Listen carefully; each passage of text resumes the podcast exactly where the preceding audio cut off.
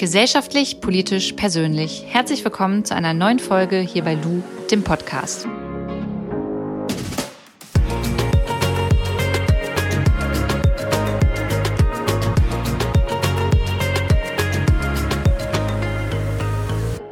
Ich glaube, besonders so in den 30ern ist es ja so, dass man nochmal drüber nachdenkt, hey, ist der Job, den ich mache, erfüllt der mich? Bin ich glücklich?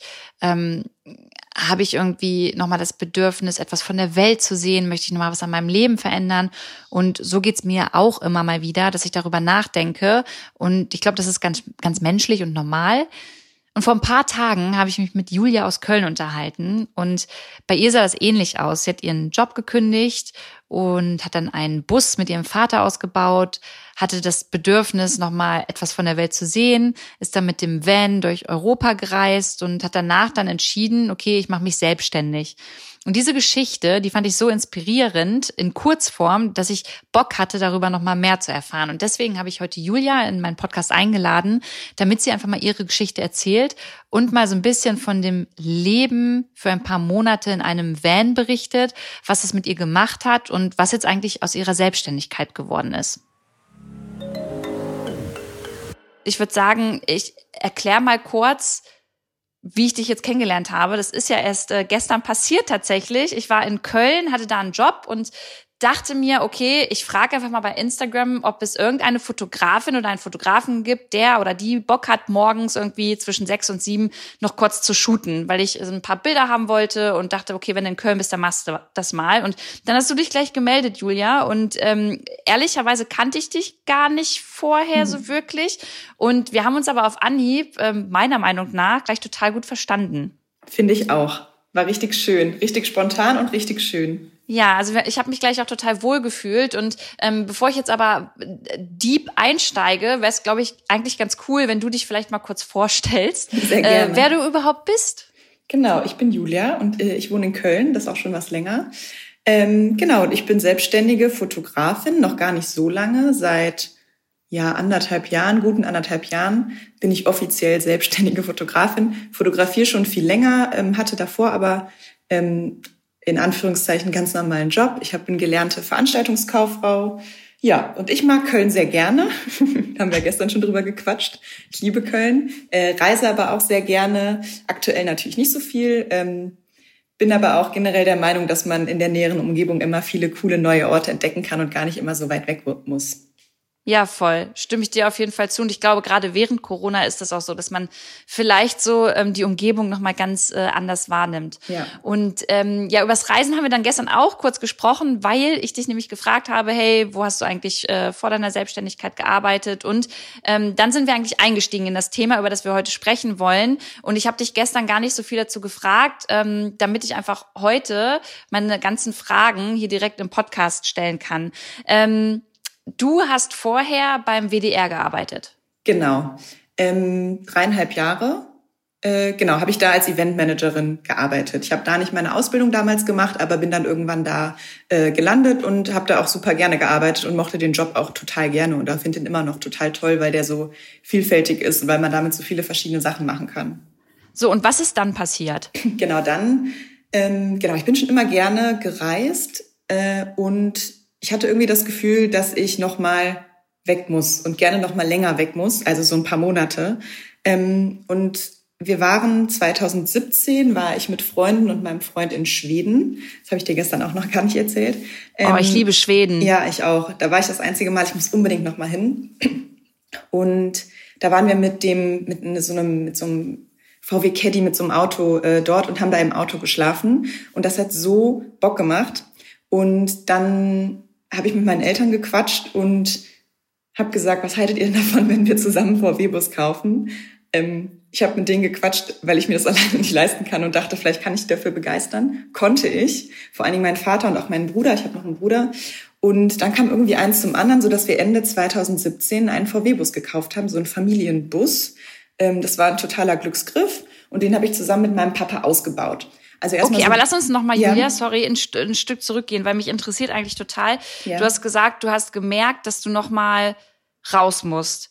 Wie genau. hat sich das denn für dich bemerkbar gemacht? Also was hat das jetzt ausgelöst, dass du gesagt hast, hey, okay, ich muss jetzt noch mal raus, ich kündige meinen Job und ich möchte noch mal reisen? Ähm, also genau, mir hat mein Job Spaß gemacht äh, und auch dort und ich, meine Kollegen waren total toll. Ähm, ich hatte trotzdem das Gefühl, dass ich irgendwann noch mal was anderes machen möchte. Also ich hatte schon das Gefühl, dass ich das so mein Leben lang nicht machen möchte. Ähm, und dreieinhalb Jahre zu arbeiten, das ist ja vielleicht gar nicht so lang, aber ich für mich, für mich war es schon sehr, sehr, also kam schon sehr lang vor, so fest angestellt zu sein. Und dann dachte ich, okay, wenn ich mich jetzt nochmal neu umschaue, wenn ich jetzt gucke, was kann ich noch beruflich machen, dann kann ich das jetzt ja nutzen ähm, und nochmal reisen, weil wann kann man das nochmal so lange machen, dachte ich. Also man redet ja dann immer davon, ähm, ja, also klar kann man das theoretisch immer machen, aber ich dachte, dann ist der Zeitpunkt halt perfekt. Und als ich einmal diesen Gedanken hatte, ich will noch mal länger reisen, dann hat Hast sich das nicht so, mehr losgekriegt. genau, hat sich das so festgesetzt quasi, dass dann Und irgendwie du, eins zum anderen kam. Du warst aber da schon in einer Beziehung. Das heißt, du hattest da schon deinen Freund und genau. für dich stand auch nicht zur Debatte, dass ihr zusammen irgendwie verreist, sondern du wolltest von Anfang an alleine verreisen? Genau, also das hat natürlich auch diese, die Gründe, dass er halt nicht seinen Job wechseln wollte äh, und nicht einfach mal so lange Zeit hat. Aber ähm, unabhängig davon habe ich auch gesagt, ich möchte das alleine machen. Ich bin schon mal alleine gereist, schon ein paar Mal. Und es hat mir immer so viel gegeben, ähm, dass ich dachte, das kann ich auch mehrere Monate. Okay, darauf kommen wir dann später nochmal zu sprechen. Also ja. du hast dann erstmal deinen Eltern gesagt, alles klar, lass mal so einen Bulli zusammen kaufen und das habt ihr dann gemacht und dann habt ihr angefangen, den auszubauen? Genau. Ähm, dann habe ich mit meinem Papa angefangen, den auszubauen und ähm, es gibt ja im Internet zum Glück super viel Inspiration zum Thema Vanlife oder Hashtag Vanlife auf Instagram ja allein schon. Ähm, tausend Möglichkeiten. Und genau, dann haben wir angefangen, den zusammen auszubauen, wobei ich fairerweise dazu sagen muss, dass ich eher Assistenz war ähm, und mein Vater da die handwerklichen Fähigkeiten hat. Ja, so würde das bei mir auch ablaufen ja. tatsächlich. Genau, das hat aber richtig, richtig viel Spaß gemacht. Ähm, genau, das, da schließt sich halt wieder der Kreis, weil das mit dem Bus hat sich eben so ergeben und dann war der Bus da und das hieß nicht von Anfang an, hatte ich den Plan, ich kündige dann und dann, aber dann war auch noch der Bus da, ähm, den man natürlich jetzt nicht unbedingt nur für die längere Reise nutzen kann, sondern auch so. Meine Eltern fahren damit auch weg und mein Bruder auch, wir teilen uns den ja. Ähm, aber dann war er halt eben da und das war dann der letzte Punkt, wo ich gesagt habe, ja okay, dann jetzt quasi. Voll cool. Ja. Und wie kann ich mir jetzt euren Bus vorstellen? Also was war euch da wichtig tatsächlich dran? Also was waren so die, die Gadgets, die so ein Bus auf jeden Fall haben muss, wenn man damit alleine verreist? Genau, also wir wollten keinen ähm, keinen alten Bus, also schon relativ neuen, also keinen ganz neuen, aber schon einen, der fit ist und wo man jetzt nicht viel dran machen muss. Und also wir sind jetzt keine Autobastler. Ähm, das, das darf jetzt nicht so ein, ich sag jetzt mal, so ein, so ein geiler Oldtimer-Bus sein, wo man dann, ähm, der, der, der immer mal wieder liegen bleibt, das passiert ja, oder wo man dann selber auch viel dran machen muss. Das wollten wir nicht. Also es sollte auf jeden Fall einer sein, der noch nicht so viel auf dem Buckel hat und ähm, ja, der da stabil bleibt. Ich glaube, das war das, so das Wichtigste. Und ansonsten waren wir da recht offen. Also der sollte jetzt auch nicht zu groß sein. Es gibt ja da verschiedene Größen, also kein Transporter, glaube ich, mhm. sondern eher was Kompaktes, Kleineres.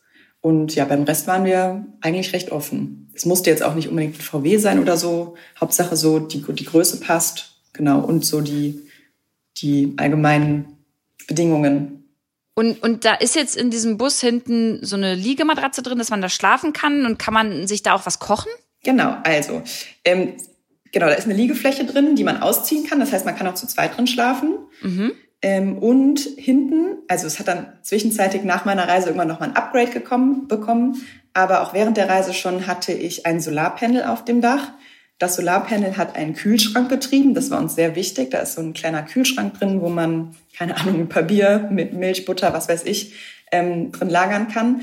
Mega. Und, ja, voll gut. Das ist wirklich der, also der Knaller. Und dieses Solarpanel betreibt nicht nur den Kühlschrank, sondern auch genug Strom für Laptop, ähm, Handy-Akku, Kamera-Akku und so weiter. Und genau, das hat so einen, so einen kleinen Gaskochfeld. Also ich habe unterwegs quasi nur selbst gekocht. Ich war selten essen. Voll cool, das hört sich mega an. Und wenn du jetzt sagst unterwegs, also so der Bulli war jetzt da, wir, wir müssen ja so ein bisschen chronologisch das Ganze mal genau. machen. Ähm, und dann hast du gesagt, okay, du möchtest los und dann hast du erstmal deinen Job gekündigt. Genau, das klingt so einfach. Also dann habe ich einfach mal gekündigt. Das also klingt einfach und in dem Sinne ist es ja auch einfach. Man geht einfach hin und kündigt. Aber das war natürlich trotzdem mit sehr, sehr vielen äh, Sorgen und Ängsten verbunden. Also bis ich mich wirklich zu dieser tatsächlichen Entscheidung durchgerungen habe, hat es schon viel gebraucht, weil es ist, war natürlich ein guter Job. Ne? Du hast ja auch eben schon den Namen gesagt. Das, wie gesagt, war auch alles total ähm, spannend und hatte da auch theoretisch Zukunft, sag ich mal. Ähm, und dann tatsächlich hinzugehen und zu kündigen. Und ja, und du warst dann, halt abgesichert, Julia. Ne? Genau, ne? Also das ja. muss man ja auch dazu sagen. Genau. Ne? Also es war safe. Ja, genau.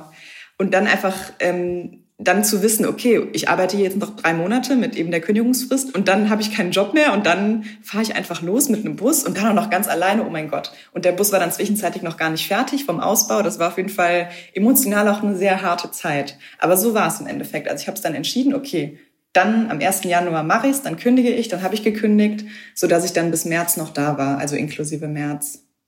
So, und was haben jetzt deine Eltern und was hat auch dein Freund zu diesem Plänen gesagt? Ähm, also meine Eltern waren halt bei dem Busplan voll dabei. Also die konnte man auch schnell dafür begeistern, halt so einen Bus auszubauen und individuell auszubauen und sich da so ein kleines Zuhause zu schaffen. Und ähm, war ja auch eine mega coole Erfahrung, sag ich mal. Also das so mit meinem Vater zusammen zu machen, ist ja auch irgendwie eine coole Familienaktivität. Sonst sieht man sich ja doch nicht so oft, wenn man ein bisschen weiter auseinander wohnt. Und so war ich natürlich dann fast jedes Wochenende da oder auch unter der Woche, wenn es ging. Ähm, das heißt, grundsätzlich haben die das auf jeden Fall unterstützt ähm, die hätten, also die, die sind da sehr offen und lassen nicht machen. Die haben sich wahrscheinlich schon gedacht, okay, was macht sie denn danach oder wie lange kann sie denn überhaupt reisen und wie ist das finanziell? Aber da haben die mich, wenn dann, nicht so dran teilhaben lassen. Also die haben gesagt, ja, mach das, das ist doch gut. Mhm. Ich glaube, mein Vater hat sich noch eher Sorgen gemacht, eben wegen dem Alleinereisen als meine Mama. die war da sehr, die ist da super flexibel. Ich glaube, mein Papa hat sich da schon, schon Sorgen gemacht, wo ich gesagt habe, soll er sich nicht machen. Ich bin ja auch nur in Europa unterwegs und habe das, wie gesagt, ja auch schon ein paar Mal gemacht und fühle mich da selbst eigentlich immer super sicher. Ähm, aber auch da, die würden jetzt niemals sagen, mach's nicht. Und so sehr haben die die Sorgen noch nicht geäußert. Also die wollten mich da schon okay. unterstützen. Das auf jeden okay, Fall. und dein Freund? Ähm, der hat das auch von Anfang an unterstützt. Also ich glaube, der hat gemerkt, dass ich das brauche für mich. Und ab dem Punkt ja, war das eigentlich, stand das nicht zur Debatte und war auch eigentlich gar kein Problem. Ich finde es voll schön, wenn du das sagst. Ähm, ich weiß nicht, ob du das sagen magst, aber wie lange seid ihr zusammen? Ähm, seit, also jetzt seit dreieinhalb Jahren. Also ja, da, weil das hört zweieinhalb sich, oder zwei, ja. Das hört sich für mich nach einer richtig ähm, festen und ja, auf so einer Vertrauensbasis tollen Beziehung an, weil ähm, man dann einfach mal so zu seiner Freundin sagt, hey, mach das. Wenn, wenn du das machen möchtest, dann, dann mach das. Hauptsache, du meldest dich und Hauptsache, du kommst gesund wieder. Also ich finde das total schön, ja. ähm, weil ich das auch anders kenne, dass da auch viel Eifersucht natürlich mit dabei sein kann oder äh, man gönnt einem das vielleicht nicht oder man hat Angst, dass der oder diejenige jemanden da kennenlernt. Also weißt du, da ja. kann auch so, so Toxisches dabei sein. Deswegen finde ich das total schön. Ja, das stimmt auf jeden Fall. Ähm, es ist, ich habe mich auch besucht. Also wir haben uns jetzt nicht vier Monate nicht gesehen. Also wir haben uns, und der war die letzte Woche auch zum Beispiel mit dabei. Ach, die, mega. Genau, die letzte Woche dann in Dänemark. Ähm, das stimmt, das wurde ich auch tatsächlich sehr oft gefragt. Ähm, ich glaube, das hängt so ein bisschen davon ab, wie, wie so eine Beziehung generell ist, habe ich das Gefühl. Ähm, ich bin eher auch so ein bisschen so, ich habe natürlich auch in vier Monaten Sommer hier in Köln auch viel verpasst. Mhm. Und ich bin dann eher so gewesen, dass ich eher so, naja, ich hatte ja auch eine mega geile Zeit, aber trotzdem denkt man ja zwischendurch so, ach, jetzt verpasse ich da den Sommer, den wir zusammen hätten haben können und der macht auch so coole Sachen. Aber es ist ja dann keine echte Eifersucht, sondern man vermisst sich halt oder vermisst so das. Und man würde jetzt gern mit der Person dann irgendwie was zusammen machen. Genau, aber man kann ja quasi nicht alles haben. Man kann nicht eine geile Reise haben und dann noch, also die ja, Zeit, voll. die man sonst zu Hause hätte. Also aber ihr hattet schon dann immer ähm, täglich oder zumindest also in regelmäßigen Abständen Kontakt? Ja, auf jeden Fall. Ja, doch. In den heutigen Zeiten ähm, und übrigens in Europa gibt's überall bessere Internet-SIM-Karten als in Deutschland, die man sich dann zusätzlich kaufen kann. Habe ich die Erfahrung gemacht. Das war easy.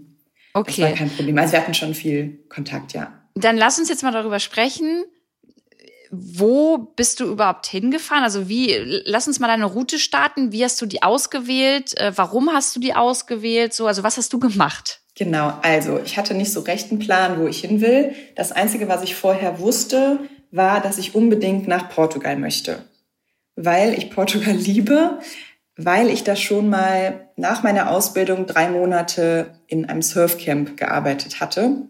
Oh, mega. Ja. Und da wollte ich unbedingt quasi nochmal hin, so, weil mir diese Reise damals, also wie gesagt, es war nach meiner Ausbildung, 2013 ähm, und ich bin davor gar nicht so viel gereist und auch noch nie alleine. Und dann hat sich das mit diesem Surfcamp irgendwie so ergeben und das war für mich wirklich ein richtig, richtig krasser Schritt und da musste ich wirklich all meinen Mut zusammennehmen, äh, um das wirklich zu machen und dann da quasi als Mädchen für alles zu arbeiten, weil ich sowas halt noch gar nicht kannte. Und ich hatte zwar einen Anlaufpunkt, und mir konnte ja auch eigentlich nichts passieren. Ich war ja nicht alleine und da, da hatte ich trotzdem richtig, richtig Schiss vor damals und war danach aber so froh, dass ich das gemacht habe, weil mir das so viel gebracht hat, diese Reise damals. Und das ist auch so der Grund, warum ich mir dann immer wieder gesagt habe, also auch diese Reise dann, meine Busreise, das war ja auch nicht so, dass ich dachte, ach, ich mache das easy, ich muss mir davon dafür schon in den Arsch treten. Also es ist schon trotzdem so dieser berühmte Schritt aus der Comfortzone raus, weil einfacher mhm. wäre es natürlich, mit jemandem zusammenzureisen oder zu Hause zu bleiben oder nicht so lange zu reisen, da ich wusste irgendwie durch diese Portugalreise damals, dass es sich lohnt. So. Ja, voll. Und dieser Schritt, so etwas alleine zu tun, ich glaube, das verbauen sich viele, weil sie eben davor Angst haben, ne? Ja. Weil äh, sie dann eben raus müssen aus ihrer Comfortzone und dass sie äh, ja dann einfach alleine Aufgaben meistern müssen, die sie vorher irgendwie, ähm, denen sie vorher noch nie begegnet sind. So, also war für dich klar, was du in einem Surfcamp zum Beispiel für Arbeit machen musst und kanntest du da wirklich niemanden? Also ich hatte natürlich vorher mit den ähm, das war ein kleines Surfcamp, also das war ein Surfcamp, was auf drei Häuser aufgeteilt war und ich war in einem Haus und das war recht klein mit 16 Gästen und ich hatte vorher mit den Hausleitern, sage ich mal, ähm, natürlich vorher gesprochen und auch einmal geskypt. Und ich wusste natürlich grob, also die Rahmenbedingungen, was da auf mich zukommt, wusste ich schon. Aber ich war vorher noch nie surfen. Wie gesagt, ich war noch nie alleine überhaupt in einem anderen Land. Äh, und wie die Leute dann sind und wie der Alltag ist, das konnte ich mir natürlich nicht vorstellen. So, also ich wusste es natürlich so halb, was da auf mich zukommt. Und wie du gerade gesagt hast, dass viele da diese Angst haben, die ist ja auch total berechtigt. Also es ist ja einfach ähm, ja sowas Ungewisses. Äh, und ich glaube, viele oder es ist ja total verständlich, dass man da Angst vor hat oder Respekt auf jeden Fall vor hat. Ja, voll, total. Hast du da eigentlich äh, Surfen auch lernen können? Also ja. war dann, also was waren denn da deine Aufgaben? Ähm, also ich habe in unserem, in dem Haus, in dem ich war, gab es Frühstück und auch Abendessen. Das heißt, wir haben da gekocht. Das war mega, mega cool. Ähm, und genau, also beim Betten, also beim Wochenwechsel auch die Zimmer geputzt, die Bäder jeden Tag geputzt, äh, die Gäste vom Flughafen abgeholt oder wieder hingefahren, die Gäste zum Strand gefahren, Surfbretter aufs Auto geladen. Ähm, ja, und war da einfach so, ja. Also da. wie du schon sagst, eigentlich so eine alles. Person für alles, so, die genau. dann da, okay. Und dann konntest du aber nebenbei auch noch äh, selber surfen ja. und äh, hast es da gelernt. Also kannst du gut surfen? Äh, also nee, ich würde nicht sagen, dass ich gut surfen kann. Ähm, hast du es schon mal ausprobiert? Ja, ich habe es tatsächlich einmal ausprobiert und ich habe wirklich Respekt davor. Also ich kann vorne in dem seichten Wasser, du musstest dann ja immer auf die perfekte Welle warten, mhm. dass du dann wusstest, okay, du musst jetzt schnell aufs Brett irgendwie, ne, dann äh, diesen diesen Move machen, dass du stehst. Das habe ich dann auch hingekriegt und habe es dann auch ein paar Meter geschafft, aber äh, ich bin auch total oft runtergeknallt und ich hatte halt ganz, ganz viel Respekt vor dem Brett an sich, ja. weil egal wie ich reingefallen bin, ich hatte immer Schiss, boah, das kann mich auch mal voll an meinem Schädel treffen ja. oder im Gesicht und dann ähm, ist das halt Matsch. Ja, verstehe ich voll, aber dann hast du es ja schon weit geschafft, also dann standst du ja schon mal, das ist ja schon mal gut. Ja, total. Also das, das habe ich hingekriegt, aber alles andere würde ich mir jetzt nicht zutrauen so. Ähm, aber mir hat das total viel gegeben. Ich fand Surfen total schön und ich fand es auch damals, als ich in Kalifornien war, total cool morgens um sechs, ja. bin immer eine richtig äh, krasse Frühaufsteherin, waren halt schon ganz viele mit ihrem Surfbrett, die zum Strand gekommen sind und haben so auf die perfekte Welle gewartet, ja. sind ein bisschen äh, gesurft, haben ein bisschen nebeneinander im Wasser gechillt, ein bisschen äh, ge gequatscht, äh, sind da rumgepaddelt und haben sich dann abgeduscht und angezogen und dann hat man richtig gesehen, okay, die ziehen sich gerade an für die Arbeit und sind dann zur Arbeit abgehauen ja, und geil. ich fand so diesen Lifestyle, den fand ich halt mega cool, so dieses, ey, ich gehe morgens mal kurz aufs Wasser und dann gehe ich zur Arbeit. Ich ich liebe ja das Meer, von daher ja. war das für mich so mega cool. Deswegen kann ich mir vorstellen, dass so ein Surfcamp doch eigentlich mega, mega chillig ist. Also chillig in Form von schön, da zu arbeiten und auch, wenn es viel Arbeit ist, da irgendwie so anzukommen, oder? Ja, total. Boah, das wäre vielleicht ein eigenes Thema nochmal für sich, aber ja, äh, ich weiß, kurz, wir müssen. Nee, nee, um es kurz zu äh, fassen. Also auf jeden Fall, ich würde nicht sagen, dass ich gut surfen kann, weil ich finde, also ich habe schon relativ viel ausprobiert und das ist auf jeden Fall der schwierigste Sport in Anführungszeichen, den ich ausprobiert habe für mich persönlich, weil man da auch von so vielen, also bis du mal eine Welle stehst, da müssen ja vorher ungefähr 50 Millionen Aspekte stimmen, dass das irgendwie alles passt. Ähm, aber selbst wenn man morgens, wie du gesagt hast, um fünf Uhr aufgestanden ist und ins Wasser gegangen ist und dann waren die Wellen blöd oder man hat selber nicht hinbekommen und man hat keine Welle gesurft, war das trotzdem ein richtig geiler Start an den Tag. Und wie du gesagt hast, man, man ist halt so krass mit dem Meer irgendwie verbunden, wie man das halt sonst nicht ist. Also das ja. ist so cool, dass man da so nah in der Natur sein kann. Also es gibt ja viele Natursporten, auch Wandern ist ja toll und so, aber ich finde, da ist man mit dem Meer nochmal so ganz anders verbunden und man lernt aber auch so einen krassen Respekt vor Meer, weil man die Kraft der Wellen und so ja nochmal ganz anders ähm, ja, Wahrnimmt. merkt. Genau, und da ja. merkt, okay, ich muss mich hier anpassen. Also Genau. Weil, und wenn du einmal so gespült wirst, oder wie du auch gesagt hast, wenn du allein nur vor einem seichten Wasser halt einmal, wenn die Wellen da Kraft haben, dann merkt man ja, okay, das ist wirklich halt, das ist halt auch gefährlich.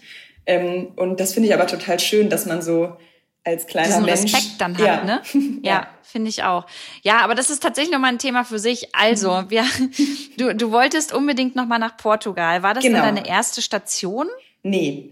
Ähm, ich bin dann losgefahren und dieser Punkt dann loszufahren nach diesen nervenaufreibenden Monaten des Kündigens, des Wohnungsuntervermieten und auch dieses emotionale, schaffe ich das, packe ich das finanziell und wie lange kann ich überhaupt reisen und so, ähm, bin ich losgefahren und dachte, okay, ich muss erstmal irgendwo hin, wo ich jemanden kenne. Also ich brauche so eine Zwischenstation und bin dann nach Österreich ähm, gefahren, weil da wohnen Freunde von mir und zwar die, die das Haus in Portugal geleitet haben. So schließt sich der Kreis Ach, wieder. Ach, witzig. Ja, mega ah, okay. toll. Ja. Die wohnen jetzt in Österreich an einem See und das sind wirklich sehr gute Freunde von mir und die besuche ich auch mehrmals im Jahr. Und da bin ich bei meiner Reise, war das mein erster Stopp. So, und da bin ich dann zwei Tage runtergekommen und dann war auch alles gut. Und dann bin ich, ich fasse jetzt einmal kurz zusammen, über, mh, mm, über Südtirol nach Slowenien, runter nach Kroatien, dann ganz, äh, dann durch Italien durch, an der Küste von Italien, also an der Nordküste von Italien. Oh, schön. Ja, weiter bis äh, Nordspanien, äh, bis Frankreich, Entschuldigung, da muss man einmal noch durch Frankreich durch und dann landet man in Nordspanien. Und von da bin ich dann runtergefahren ähm, nach Portugal, ungefähr Höhe Lissabon. Und diese Zeit bin ich schon recht schnell gereist. Also man könnte theoretisch ja auch nur einen Monat in Slowenien bleiben. Da hätte man ja genug zu gucken, so mit dem Bus. Überall hättest du eigentlich ja, voll genau. viel zu gucken. Deswegen ist jetzt mal auch meine Frage, wie, wie lange hast du denn für diese ganze Strecke gebraucht und wo und wie hast du entschieden, wo machst du mal einen äh, Stopp, wo übernachtest du mal zwei Nächte? Hast du es überhaupt gemacht? Also wie, wie war da so dein Verhalten, was das Weiterreisen angeht? Also in der Zeit, bis ich da unten in, äh, in Portugal angekommen bin, war ich immer überall nur eine Nacht. Da habe ich, glaube ich, nirgendwo zwei Nächte verbracht. Glaube ich. Nee, in Slowenien war ich an einem See zwei Nächte, weil es da so toll war. Aber ansonsten bin ich da jede Nacht ähm, woanders hingefahren. Und ähm, ich würde jetzt im Nachhinein sagen, dass man, also ich würde nicht empfehlen, so schnell zu reisen. Also ich würde definitiv eher empfehlen, das langsamer zu machen. Aber in dem Moment hat sich das alles schon so richtig angefühlt und ich glaube, ich musste erstmal so viel sehen und so viel fahren. Mhm. Also das war schon, ähm, irgendwie hat, war das in dem Moment alles so richtig. Und das war dann so nach Gefühl, so, wo fahre ich jetzt als nächstes hin? Das ist ja auch das Tolle, wenn man sein Zuhause dabei hat, dass man das dann so spontan entscheiden kann.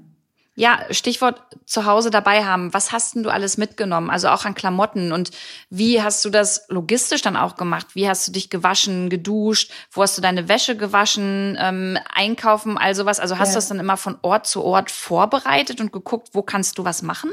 Äh, nee, also ich habe nicht, nicht weit im Voraus geplant. Ich habe immer dann an dem Tag geguckt, ähm, wo könnte jetzt, also wo fahre ich hin oder hab, bin einfach nur losgefahren und dann habe ich geguckt, wo es irgendwo schön ist.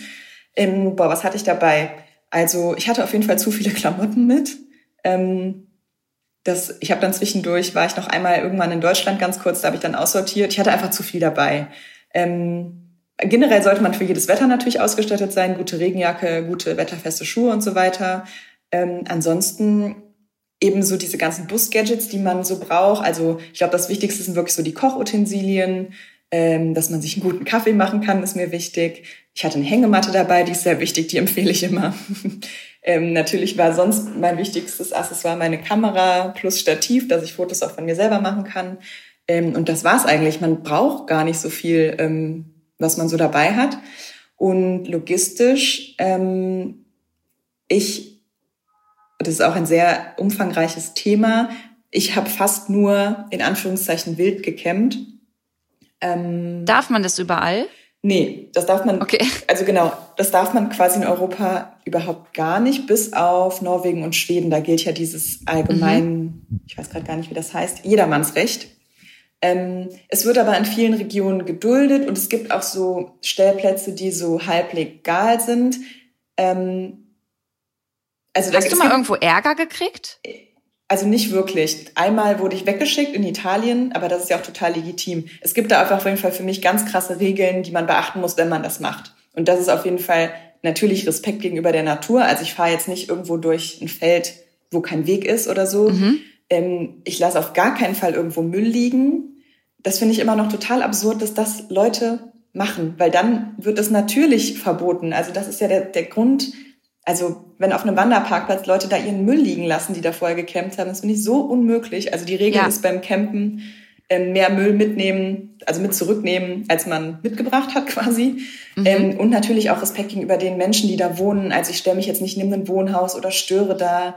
Ich war halt auch generell so unterwegs. Ich habe jetzt vor allen Dingen alleine ja auch nie krass einen Tisch draußen aufgebaut oder mich da ausgebreitet. Ich war quasi immer abfahrbereit so generell, dass ich halt niemanden störe. Man kriegt da irgendwann ein Gefühl für, wie man das machen kann und ob man das machen kann. Ähm, okay. Ja. Aber jetzt, dann wird's jetzt kurz ein bisschen intimer. Also wenn du dann halt ja. auch Wildcampen warst, so, also wie hast du das denn mit dem Duschen gemacht oder auch mal auf Toilette gehen? Also wenn du zum Beispiel auch mal groß musstest, ja. hast du das dann, also ähm, hast du das dann chillig im Wald irgendwo gemacht oder dir dann wirklich immer irgendwo eine Toilette gesucht? Also wie ist denn das so gelaufen? Genau, also erstmal gepinkelt habe ich easy in der Natur, das mhm. sowieso. Mhm. Ähm, dann vergessen immer, also was man nicht vergessen darf, es gibt dann doch viel mehr Toiletten, als man denkt, überall. Also auch auf Raststätten, ähm, auch unterwegs, an irgendwelchen Parkplätzen. Dann ist man ja, vielleicht kauft man doch mal oder trinkt doch mal kurz einen Kaffee in einem Café. Ähm, also es gibt dann doch irgendwie immer viele Toiletten. Ansonsten groß, ähm, wenn wir schon so mit deiner kleinen Hörerschaft in Anführungszeichen intim drüber sprechen. Das ist ja bei jedem Menschen unterschiedlich, wie oft man äh, sich da entleeren muss. Ich glaube, da ja. gibt's verschiedene Rhythmen und bei mir hat das immer so ganz gut gepasst, dass, dass ich dann, wenn ich musste, dann tagsüber dann in einem Strandcafé mal auf Toilette gegangen okay. bin oder tatsächlich auch je nachdem, wo ich übernachtet hab, habe, auf jeden Fall auch in der Natur im Wald. Und auch okay. da übrigens, ähm, also ich hatte das nicht dabei, ähm, aber ich habe auch sehr, natürlich sehr viele kennengelernt und eigentlich gehört zu einer guten Campingausstattung auch eine Schaufel. So, ah, das sollte man, man das ja auch quasi nicht so sich, genau, dass man das dann irgendwie sich in eine Tüte kann. packt oder vergraben kann. Dann. Ja, genau. Okay. Ja, es ja, gibt natürlich auch so Campingtoiletten, ähm, die können auf jeden Fall auch sinnvoll sein. Aber hatte ich jetzt nicht. Bei mir hat das super so funktioniert. Also das war gar kein Problem. Okay. Und, und duschen, wie genau. hast du genau. das gemacht? Also erstmal habe ich viel weniger geduscht als ich das hier mache oder machen würde, also als im normalen Alltag. Ähm, man kann sich auch einfach nur waschen, in Anführungszeichen nur. Also man muss ja gar nicht immer duschen. Also man kann sich auch so sauber halten. Also meine Haare habe ich sowieso in sämtlich, also in Riesenabständen nur ähm, gewaschen. Ansonsten war ich immer viel an Seen oder am Meer und habe dann da so eine Katzenwäsche gemacht, hatte natürlich aber auch Wasser ähm, so Wasserbehälter dabei, mit denen ich mich gewaschen habe. Ähm, dann gibt's ja auch so, so Strandduschen oder ich war auch hin und wieder oder ich war gern schwimmen und bin dann einfach in Schwimmbädern, habe meine Bahn geschwommen, habe meinen Sport gemacht und habe dann da das quasi genutzt, um danach mhm. zu duschen. Das habe ich am Anfang gemacht, als ich in Österreich und Slowenien war, als es auch noch recht kalt war. Ähm, da habe ich das immer so mit meinem Sport so ein bisschen verbunden und das war auch total spannend, so die unterschiedlichsten Schwimmbäder kennenzulernen ähm, und habe das da ähm, genutzt.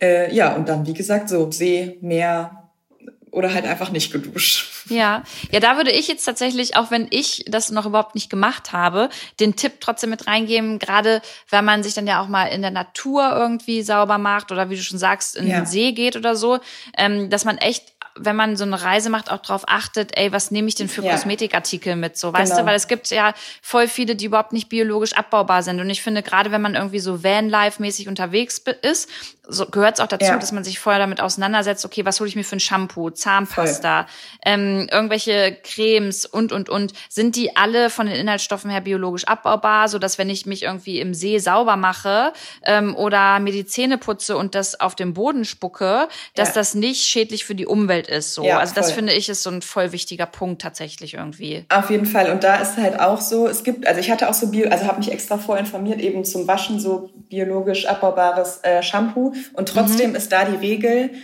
ähm, man soll das nicht im offenen, also man soll das nicht im Gewässer quasi nutzen. Ja. Also im besten Falle ähm, muss man das quasi, dass das wenigstens ins, in den Boden sickert. Also ich hatte zum Beispiel auch so ein, es gibt schon auch so einen Duschsack, den man dabei hat, den man ja, so. Das Friend. Ja, genau. Nee. Mhm. Nee? Nee, da, das filtert ja. Das, Ach, das ist ja, der ne? Waschsack. Du, genau. ach, du meinst einen richtigen Duschsack. Genau, das, den habe ich halt ah. nicht so ah. oft benutzt. Aber in der, also in der Theorie, also ich muss sagen, ich habe es auch schon gemacht und mich im See gewaschen muss ich ehrlicherweise sagen, halt mit diesem biologisch abbaubaren, aber für, eigentlich muss man das dann abspülen und das Wasser, mit dem man sich abspült, soll in den Boden sickern und nicht in das Gewässer. Okay, glaub, aber das, das ist ja gut für alle, die hier zuhören, die sowas vorhaben, dass man da auch einfach mal drüber spricht, so irgendwie, ne? Genau. Aber man muss sich auch nicht immer mit Seife waschen, ne? Also das ist so, man entwickelt irgendwie. Ist ja auch so ein Trugschluss, so, ja, ne? ich glaube, man, man hat, also ich kann nur sagen, ich auf der, also wenn ich so unterwegs war und so gereist bin, dann hatte ich auch, dann hast du auf einmal so ein anderes Sauberkeitsverständnis oder Gefühl. Also du fühlst dich auch sauber, wenn du einfach nur eine Runde schwimmen warst, ohne dass du dich jetzt ähm, mit Seife gewaschen hast. Also es war bei mir zumindest so. So, und du bist dann irgendwann in Portugal angekommen. Ja. So, und da bist du dann erstmal ein bisschen geblieben oder war das dann für dich okay, du hattest schon wieder das Gefühl, du musst nochmal weiter? Also geblieben an einem Ort. Ich war dann an diesem Ort, wo ich damals in dem Surfcamp gearbeitet habe, war ich eine Woche oder acht Tage. Mhm. Das war das längste, was ich an einem Stück war. Und ab da bin ich dann einfach nur langsamer gereist. Also da bin ich auch häufig jede Nacht weitergefahren, aber einfach nicht so weit. Also nur eine halbe Stunde, nur eine Stunde. Ähm, und bin dann die Küste Portugal hochgereist und auch die Nordküste von Spanien hochgereist, bis Frankreich. Bis dahin bin ich dann wieder, bin ich langsam gereist einfach.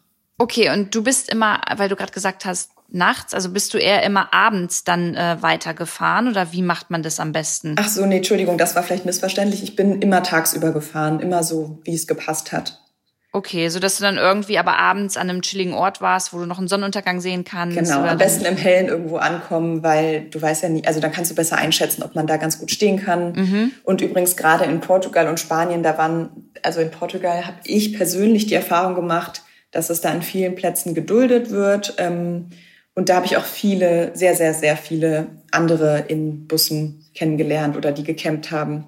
Und wenn du dann an einen Platz ankommst, wo du vorher vielleicht gelesen hast, dass es da gut ist oder keine Ahnung, den du vorher bei Google Maps irgendwie ganz cool fandst und siehst dann da auch schon irgendwie Leute stehen, dann ist das ja irgendwie ein cooles Gefühl, wenn die auch cool ausschauen und dann ja, lernt man sich übrigens eh sehr schnell kennen. Wenn man alleine reist, gerade so reist, dann bleibt man auch übrigens nicht lange alleine, wenn man das nicht möchte. Also ja, wollte ich gerade sagen, wenn man so sehr, wer, sehr extrovertiert ist, dann quatscht man bestimmt auch viel. Das wäre jetzt auch meine Frage sonst ja. gewesen, wenn du halt alleine du warst alleine reisen. Mhm. Da hast du auch voll viel Zeit, so über dich nachzudenken, über überhaupt generell über voll viel nachzudenken. Also was, was macht man denn den ganzen Tag, wenn man alleine ist? Hast du viel gelesen? Bist du einfach viel spazieren gegangen? Hast nachgedacht? Also was, wie, wie kann man sich das vorstellen? Also ich hatte auf jeden Fall absolut gar keine Langeweile und in Klammern leider auch gar nicht so viel Zeit mit mir, also mich so krass mit meinen Gedanken zu beschäftigen, weil ich einfach auch super aktiv war. Also so ein also erstmal so ein Tag im Bus, also so alltägliche Sachen dauern halt auch einfach länger, also bis man morgens aufsteht, Frühstück gemacht hat, sich dann sortiert hat, das dauert einfach alles länger, als wenn man das zu Hause machen würde. Und bis du dann abgespült hast oder so, ähm, es entschleunigt halt einfach. Also das ist wirklich so, dieses Busleben oder Vanlife entschleunigt total, weil irgendwie alles ein bisschen länger dauert. Ähm, und ich war sehr, sehr, sehr aktiv. Ich war richtig viel wandern, richtig viel spazieren, sehr viel joggen, dann in Portugal ähm, auch surfen. Ich habe halt super viele Fotos gemacht. Ähm, ich hatte total Freude dran, quasi einfach die Gegend zu erkunden und Fotos zu machen. Wenn ich mit dem Bus weitergefahren bin, habe ich da mal angehalten und Kaffee getrunken und dann da mal, ach, da hinten sieht's schön aus, da mache ich mal ein Foto. Ähm, also so ein Tag verflog richtig, richtig schnell. Ich hatte natürlich auch ähm, ganz viel zum Lesen dabei. Ich habe super viele Podcasts gehört ich habe auf der Fahrt alle Harry Potter Bücher nochmal gehört. ähm, da habe ich mich vorher so drauf gefreut, dass ich die alle nochmal hören kann. Das war mega cool. Ähm, also ich hatte wirklich keine Langeweile. Also ich, äh, die Tage sind wirklich total verflogen, aber es war total schön. Und dann ist es ja auch noch so, ähm, genau, dass man dann halt auch noch Leute kennenlernt und dann vielleicht mal zwei Tage zusammen weiterreist und dann Ach mega, hast du es auch gemacht, ja? ja? Dass ihr da zusammen dann weitergereist seid? Ja, also so zwei, drei Mal auf jeden Fall, ja. Dass man dann so gesagt hat, ach, wir fahren auch morgen weiter, dann lass doch noch eine Nacht noch mal zusammen irgendwo verbringen. Oh, das voll schön. Ja, genau. Und dann quatscht man ja eh die ganze Zeit und ist halt total beschäftigt so. Und hast du jetzt zu Menschen, die du auf deiner Reise kennengelernt hast, immer noch Kontakt? Ähm, ja, so zum Teil. Ich habe eine, ähm, ein Pärchen kennengelernt, die auch hier aus der Nähe von Köln kommen. Ähm, das war also das war wirklich so eine, also das war ein Pärchen und sie war dann aber quasi gerade alleine in dem Bus, als wir uns kennengelernt hatten, weil er einen Teil vom Jakobsweg gegangen ist und sie hat ihn dann irgendwie zwei Wochen später irgendwo wieder abgeholt. Und mit der hatte ich zwei richtig, richtig coole Tage. Da erinnere ich mich jetzt gerade so auf Anhieb dran. Ähm, und wir haben es leider natürlich, wie das so ist, nicht geschafft, seitdem äh, uns zu treffen, aber wir schreiben hin und wieder. Und ich habe auch so ein bisschen Reisetagebuch geführt und habe so, ich habe zum Beispiel jeden Schlafplatz aufgeschrieben und die besonders guten haben ein Herz bekommen und so. Und ich habe eine Liste gemacht mit Menschen, die ich kennengelernt habe. Oh, wunderschön. Ja. So, weil du da, daraus bestimmt auch voll viel mitgenommen hast, so wenn man neue Menschen kennenlernt, neue äh, Sichten auf die Welt irgendwie, wer hat was gemacht, das ist doch voll cool, das inspiriert ja. doch auch total, oder? Ja, total. Also genau, die Begegnungen können halt sowas sein, also mit der habe ich einfach zwei Tage gefühlt durchgequatscht oder halt auch mal einfach so eine coole Begegnung mit jemandem am Strand, das habe ich mir auch aufgeschrieben, wenn das irgendwie gepasst hat. Müsste ich mir mal durchlesen, habe ich jetzt länger nicht gemacht, ehrlich gesagt. Voll die schöne Idee. Ja. Ja, aber jetzt, Julia, du warst dann in Frankreich, ja. so. Da war ja noch nicht Schluss, oder? Also können wir mal ganz kurz, wie lange, wie viel Zeit liegt denn jetzt zwischen losfahren und in Frankreich dann irgendwann angekommen sein? Ähm, das müssten fast drei Monate sein, also zweieinhalb, ja. Und hattest du dir am Anfang gesagt, okay, äh, so lange möchte ich reisen und dann komme ich safe zurück? Oder hast du gesagt, Leute, solange wie mein Geld reicht, gucke ich mal, wie weit ich komme und dann schaue ich mal, äh, wo ich bin und ob ich noch was dranhänge oder ob ich dann wieder in Deutschland bin? Ähm, ich hatte tatsächlich einen Termin, wo ich auf jeden Fall Ende August, Anfang September wieder da sein wollte. Da hat meine Cousine geheiratet und da war ich eingeladen und da wollte ich auf jeden Fall hin. Also das war schon so mein Ende so gefühlt. Es hat sich dann so ein bisschen immer weiterentwickelt. Ich hätte nach, natürlich danach nochmal losreisen können, aber ähm, das hat schon alles so gut gepasst. Äh, auch finanziell musste ich ja dann auch von da wieder irgendwie starten und das war schon so mein Ende. Ich glaube, ich brauchte das so grob zu wissen, okay, vier Monate oder vielleicht, ich glaube, das war vielleicht auch das so, das, was mein Freund dann wissen musste vielleicht, weil vier Monate sind ja dann auch nicht lang, das vergeht dann richtig schnell. Also mhm. das war schon so mein Endpunkt. So. Okay, also drei Monate bis Frankreich und was hast du dann noch diesen Monat gemacht? Genau, also in Frankreich. Genau, also in Frankreich. Von da bin ich quasi in zwei Tagen dann wieder durchgefahren bis Deutschland. Also in Frankreich war ich jetzt nicht noch. Da habe ich mich auch noch mit einer getroffen, die ich über Instagram kannte. Das war auch sehr cool. Ähm, aber dann war ich wieder zu Hause, weil da ein Festival äh, war, bei dem auch Freunde von mir waren. Und ähm, ich habe die dann mehr oder weniger überrascht, dass ich da war. Also die Überraschung hat mehr oder weniger gut geklappt. Irgendwie wusste man das ja irgendwie dann doch. ähm, aber dann war ich da die zwei Tage mit denen zusammen auf dem Festival, war dann kurz bei meinen Eltern zu Hause, habe mich noch mal ein bisschen neu sortiert, zwei Tage und bin dann wieder losgefahren. Das heißt, ich hatte dann noch einen ganzen Monat ungefähr, ein bisschen länger, äh, und bin dann noch in den Norden und bin dann nach Dänemark, war dann eine Woche in Dänemark, ähm, habe dann in Dänemark spontan die Fähre nach Norwegen gebucht, war dann zwei Wochen in Norwegen und die letzte Woche. Oh, da geht ja mein Herz gerade ja. ganz, äh, ganz weit auf, tatsächlich Norwegen. Ich liebe Norwegen oder generell so alle skandinavischen Länder, ne? Für mich absolut top. Finde ich super geil, um zu entschleunigen. Ich mag die ja. Menschen da, ich finde es da mega cool. Ist es nicht auch verrückt, aber dass Norwegen und Schweden trotzdem ja total unterschiedlich sind? Also ich finde es so irgendwo, irgendwo schon so, aber irgendwo dann auch wieder nicht. So, also zumindest habe ich die Erfahrung gemacht, was die Menschen zumindest angeht. Ja. So, die, irgend, die sind schon alle so ein bisschen so Einbrötler, finde ich, für mhm. sich so, ne, weil jeder so voll weit meist draußen irgendwo wohnt mhm. und nicht so viel herum ist. Aber die sind, wenn man sie dann irgendwie erstmal angesprochen hat und so geknackt hat, sage ich mal, sind die so voll herzlich und auch voll witzig. Also ich, total. ich habe mich da total wohl gefühlt. Ja. Oh, ich habe auch eine, das ist auch so eine schöne Story, so eine nette Norwegerin kennengelernt, die ähm, war mit ihren Kindern wandern und die hatten, konnten quasi nicht mehr. Und die hatte statt an der Straße und ich habe angehalten und sie hat gefragt, ob ich sie äh, zwei Kilometer zu ihrem Auto mitnehmen kann. Ähm, dann hat sie ihre Kinder da wieder abgeholt. Also die waren schon ein bisschen älter, keine Ahnung, 13, 14. Ähm, ich konnte natürlich nicht alle mitnehmen, weil ich nur zwei Plätze im Auto habe, aber ich habe sie mitgenommen und die war so nett und wir haben uns so gut unterhalten. Da hat sie mir noch Schokolade geschenkt danach.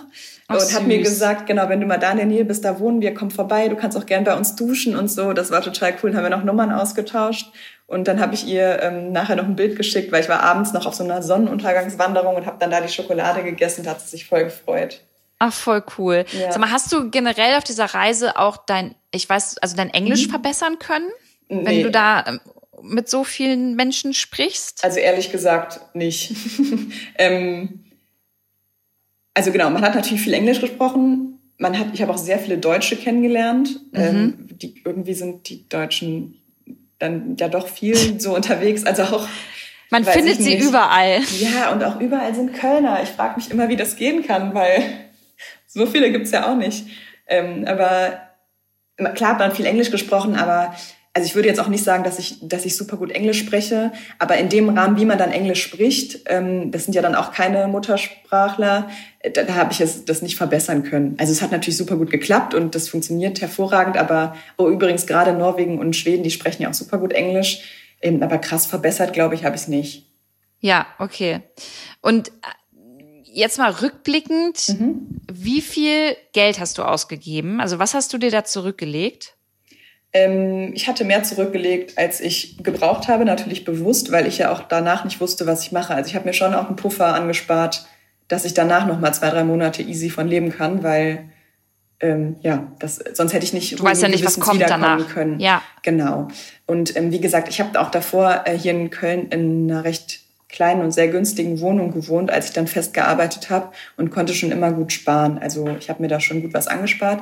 Und auf der Reise, ich habe ehrlich gesagt nie den finalen Kassensturz gemacht und das ähm, final aufgeschrieben. Für vier Monate, ich sage, ich hau jetzt mal eine Zahl raus, okay, mhm. ähm, in, in Anführungszeichen, weil ich es nicht ganz genau weiß, so um die 4.000, 5.000 Euro, wobei man dazu sagen muss, dass man das auch durchaus günstiger machen kann.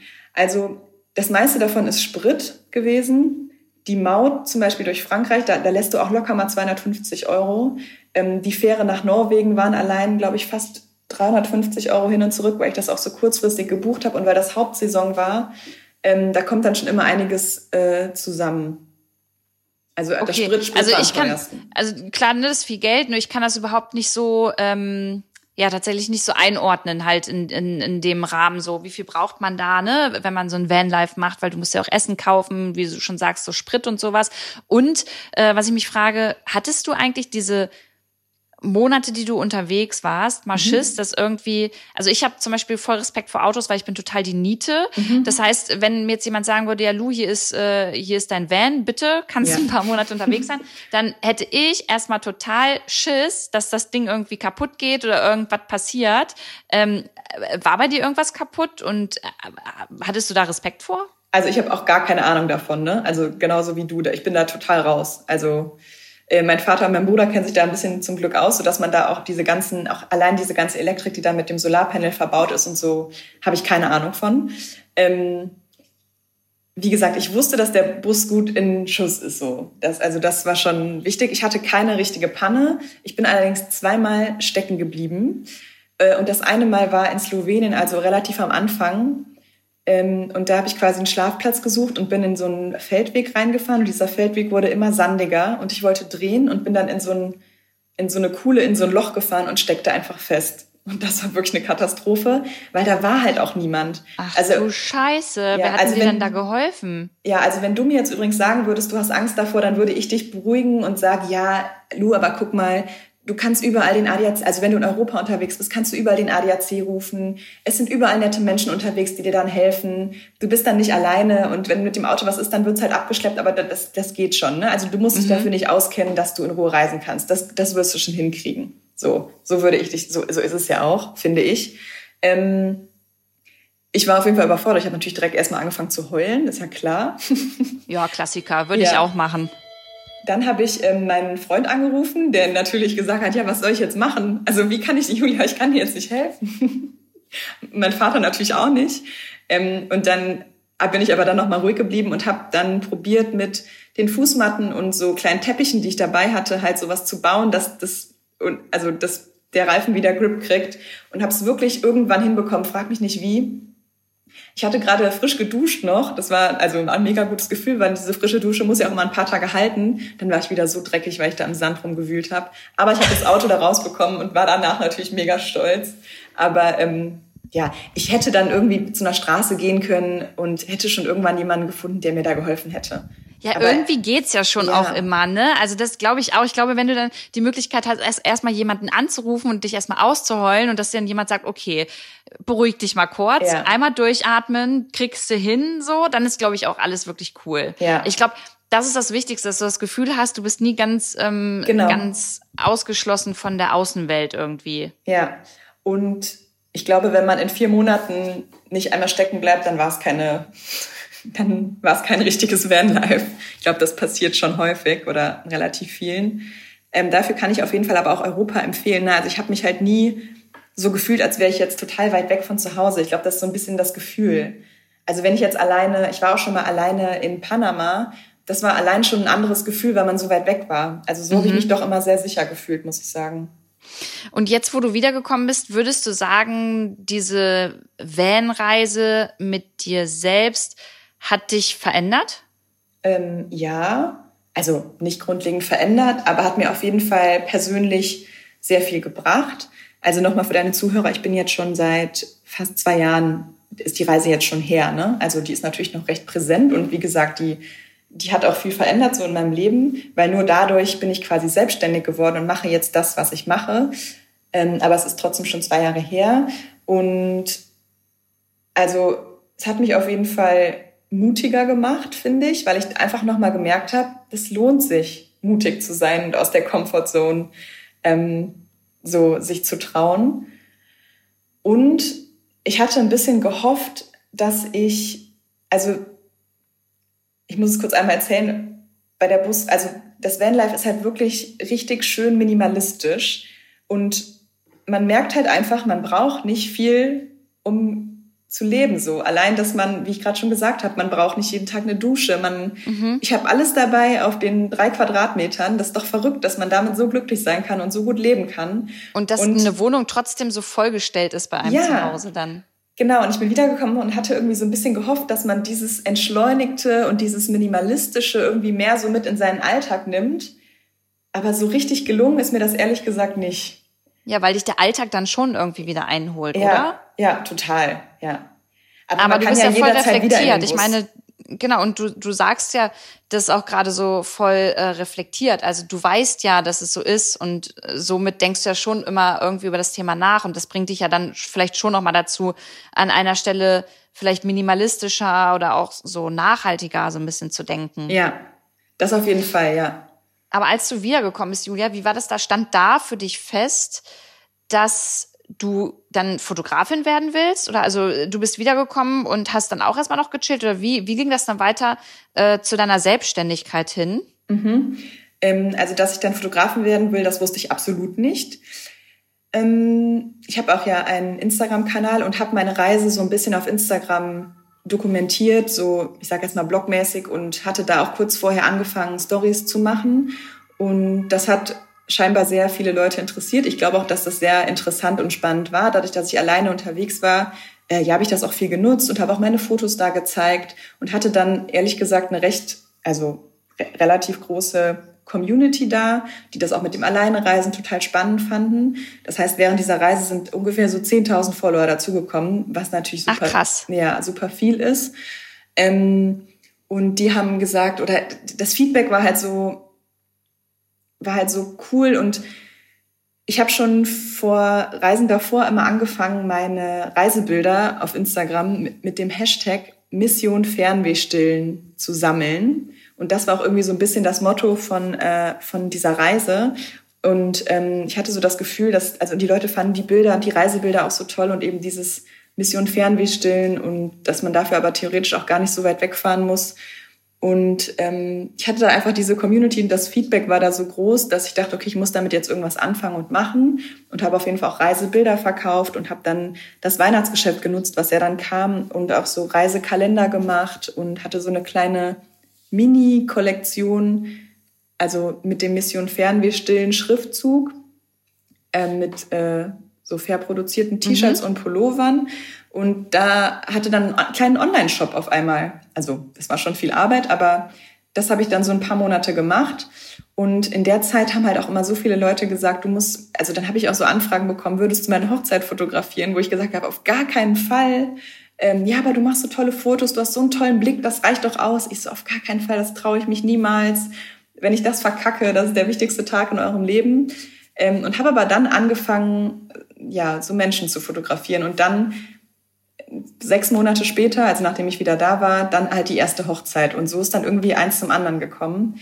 Und ähm, in dieser Anfangszeit ähm, hatte ich halt dann so, keine Ahnung, 4.000, 25.000 Follower und hatte dann auch während der Reise schon äh, Kooperationsanfragen bekommen, dass ich da auf jeden Fall ich sage jetzt mal in ganz großen Anführungszeichen, in das Influencer-Business so ein bisschen reingeschnuppert habe und hatte dann auch echt einige passende Kooperationen, ähm, wo ich dann auch so ein bisschen Geld verdient habe. Und darüber bin ich dann irgendwie so in die Fotografie gekommen. Mega. Also ja. eigentlich hat das ja alles, äh, ja, voll, sollte so sein irgendwie, alles, was du gemacht hast. Genau. Also im Nachhinein fühlt sich das alles sehr passend an, ja. Ich find's voll inspirierend, weil ähm, ich halt auch so ein Mensch bin. Also ich bin so, ich denke halt nicht so viel über Dinge nach, wenn es sich richtig anfühlt und wenn mein Bauch mir sagt, okay, das musst du jetzt machen, du, das ist, das ist richtig, mhm. äh, dann mache ich das. Und wenn es im Nachhinein dann halt nicht richtig war, dann gibt's halt einen anderen Weg so irgendwie. Und ich finde ja. das so schön, dass diese, deine Geschichte so vom ähm, von einem coolen Job über ich muss noch mal raus, über wirklich alleine noch mal unterwegs sein und danach was Neues aufbauen, ähm, finde ich total inspirierend und finde ich cool, dass du das äh, hier in dieser Podcast-Folge mal geteilt hast. Ja, das freut mich. Da kann ich auch zusammenfassend wirklich, also zusammenfassend kann ich sagen, was ich gelernt habe, ist, ich kann mich auf mein Bauchgefühl verlassen und das ist ein mega geiles Gefühl. Also mein Bauchgefühl ist ein gutes, ein adäquates Entscheidungsinstrument also das finde ich total geil zu wissen. Das habe ich jetzt so gemerkt. So, mein Bauch entscheidet eigentlich Sachen für mich schon von Anfang an. Also es fängt bei Kleinigkeiten an. Ja, ähm, kann ich kann es total verstehen. Und man zerdenkt sonst auch so viel. Ja. So, also ich habe Freundinnen, die denken einfach so viel nach, dass es gar nicht dazu kommt, dass sie handeln. So irgendwie. Ja. Und deswegen ähm, ist, glaube ich, die goldene Mitte so wichtig, weißt ja. du? Also äh, so Bauchgefühl plus natürlich auch nochmal Vernunft irgendwie mit einfließen lassen, aber ähm, ja, äh, ruhig manchmal einfach das machen, was sich richtig anfühlt und nicht bei dem andere sagen, ja, nee, kannst du, kannst du jetzt nicht machen. Genau. Und was ich auch noch als Tipp äh, mitgeben kann für alle, die sich da, die das irgendwie überlegen, ist, was mir geholfen hat, ähm, war, immer wenn ich unsicher war, zu überlegen, was ist das Schlimmste, was passieren kann. Und wenn das Allerschlimmste gar nicht so schlimm ist, dann traut euch. Voll, ja, das, das ist eigentlich ein schönes Schlusswort, ja. finde ich toll. Ey, voll, voll cool, Julia, dass du dir die Zeit genommen hast. Ähm, wir sehen uns ja auf jeden Fall bald mal in Berlin. Ich habe ja schon gesagt, ich würde mich freuen, wenn du auf jeden Fall mal, mal vorbeikommst. Und ähm, alle, die sich jetzt dafür interessieren, äh, wer Julia überhaupt ist und wo man sie findet, ich verlinke euch einfach mal ihren äh, Instagram-Account hier in die Show Notes rein. Dann äh, könnt ihr da mal nachgucken. Und ähm, ja, ansonsten wünsche ich dir weiterhin alles Gute bei deiner Selbstständigkeit und äh, allen Zuhörerinnen und Zuhörern noch eine schöne Woche. Flo an dich, der den Podcast hier schneidet von Schüler Media, vielen, vielen Dank, dass du äh, auch diese Folge wieder geschnitten hast. Und äh, ja, wir, wir anderen hören uns einfach äh, beim nächsten Mal wieder. Macht's gut. Tschüss.